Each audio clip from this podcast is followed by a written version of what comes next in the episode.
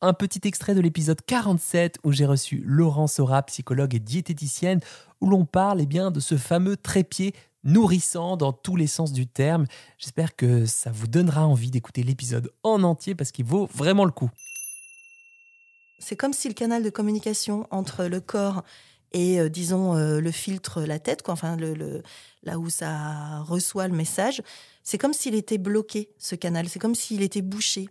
Peut-être à force, justement, de tenter de mettre des choses en place qui correspondent pas à ce qu'on ressent, à force de ne pas oser écouter ce qu'on ressent. Tu sais, on le fait des tout petits, hein, avec des mmh. enfants. On leur dit euh, Mais non, mais attends, c'est pas possible que tu aies faim, là. On est sorti de table il y a deux heures. Mmh. Non, non, non, non, non, c'est pas l'heure du goûter non, non, non, non, non, non. C'est trop tôt, c'est trop tard là pour manger. On va dîner euh, dans une heure et demie. Tu manges pas maintenant. Mais j'ai mm. faim. Ben non, non, non. Tu attends. Ou le contraire aussi, effectivement. Si, t'as faim. Ben ouais, mange. Attends, t'es grand, tu grandis là. Euh, t'es en pleine croissance. Il faut que tu manges. Mm.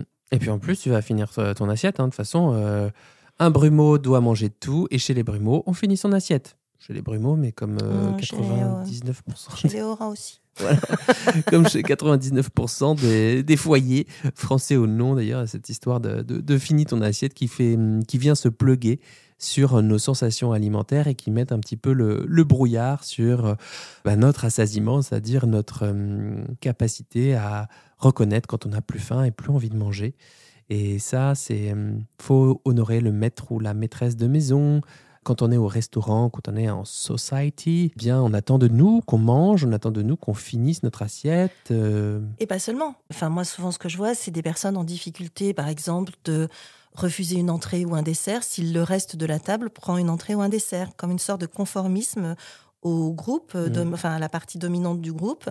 Et je m'autorise pas à dire bah non là j'ai plus faim, j'ai pas envie de dessert ou il y a rien qui me plaît trop. Non, c'est euh, je vais écouter euh, ce que les autres font et essayer de coller à ce que les autres font. Mmh. Et c'est aussi c'est cette histoire de mmh, quand je suis toute seule, euh, voilà, bah, ça va à peu près machin.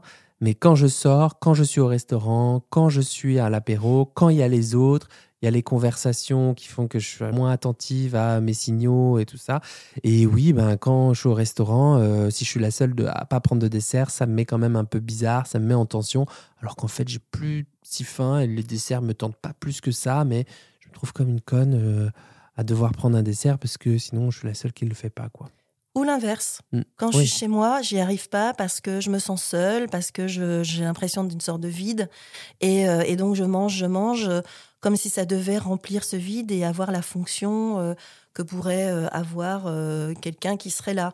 En fait, on est en train de dire quoi? On est en train de dire, il y a des règles dont je sais plus trop quoi faire parce qu'il y en a tellement et il y en a sans arrêt des nouvelles que je sais plus auxquelles il faut que j'attache de l'importance ou pas. Est-ce que c'est bien ou mal de, de savoir des choses sur les aliments? Est-ce que c'est bien ou mal de regarder les étiquettes? Bon bref, je suis perdue là-dessus sur les règles il y a des émotions, des sensations, et puis ça, ben, je sais pas trop si je dois les écouter, comment je dois les écouter. J'ai peur de pas pas pouvoir me faire assez confiance. J'ai peur que ça m'embarque dans, dans quelque chose euh, dans lequel je n'arriverai plus à contrôler. Et puis enfin, il y a tout le reste du monde, la vie en société, la vie en famille. Ben, j'ai pas faim, mais il y a mes enfants, mon conjoint, ma conjointe autour de la table. Je vais pas ne pas manger. Bon, mmh. donc voilà, tout, tout les petits déjeuners en entreprise, les déjeuners en entreprise, les collations en entreprise aussi, euh, les fêtes exceptionnelles, Noël, Pâques, euh, etc., Chandeleur, euh, Galette des Rois. Et même l'organisation professionnelle en réalité, parce que tu peux très bien avoir des horaires qui font que tu es un peu décalé par rapport à tes besoins et que à ce moment-là, ben, tu es perdu. Ça y est, si tu te dis j'écoute que mes besoins et que l'organisation, ton organisation quotidienne ne te permet pas de les écouter, eh ben, tu fais quoi? Comment tu arbitres? Donc, trois grands champs d'après moi, mais je ne sais pas si tu es d'accord avec ça. Au moins trois, en tout cas.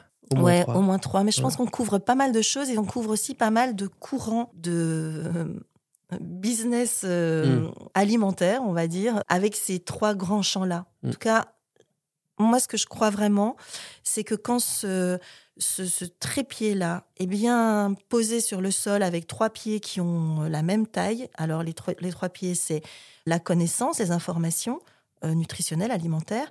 Le deuxième pied, ce serait les sensations, les émotions, l'intuition autour mhm. de l'alimentation. Et le troisième pied, ce serait euh, la société, la culture, l'organisation dans laquelle j'évolue, hmm. moi et les autres. Comment je deviens plus agile par rapport à ce...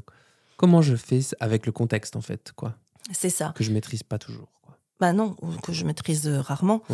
Et, finalement, comment je deviens plus agile avec ces trois grands éléments pour ne pas perdre l'équilibre? Parce mmh. qu'au bout du compte, l'équilibre alimentaire, pour moi, c'est plutôt ça. C'est plutôt ce trépied qui tient. J'ai une base solide sur laquelle je sais que je peux me m'appuyer. C'est pas rigide, au contraire, c'est mmh. flexible. Voilà, ce que je retiens, c'est que le cadre, c'est bien. La flexibilité avec le cadre, c'est bien aussi. Merci de vos commentaires sur Apple Podcast. Et si vous n'avez pas encore commenté sur euh, l'application native d'Apple, l'application Apple Podcast, n'hésitez pas si vous souhaitez soutenir Dans la poire et si vous voulez que Dans la poire continue. Quant à moi, je vous souhaite un bon appétit de vivre et à très vite pour un nouvel épisode Dans la poire.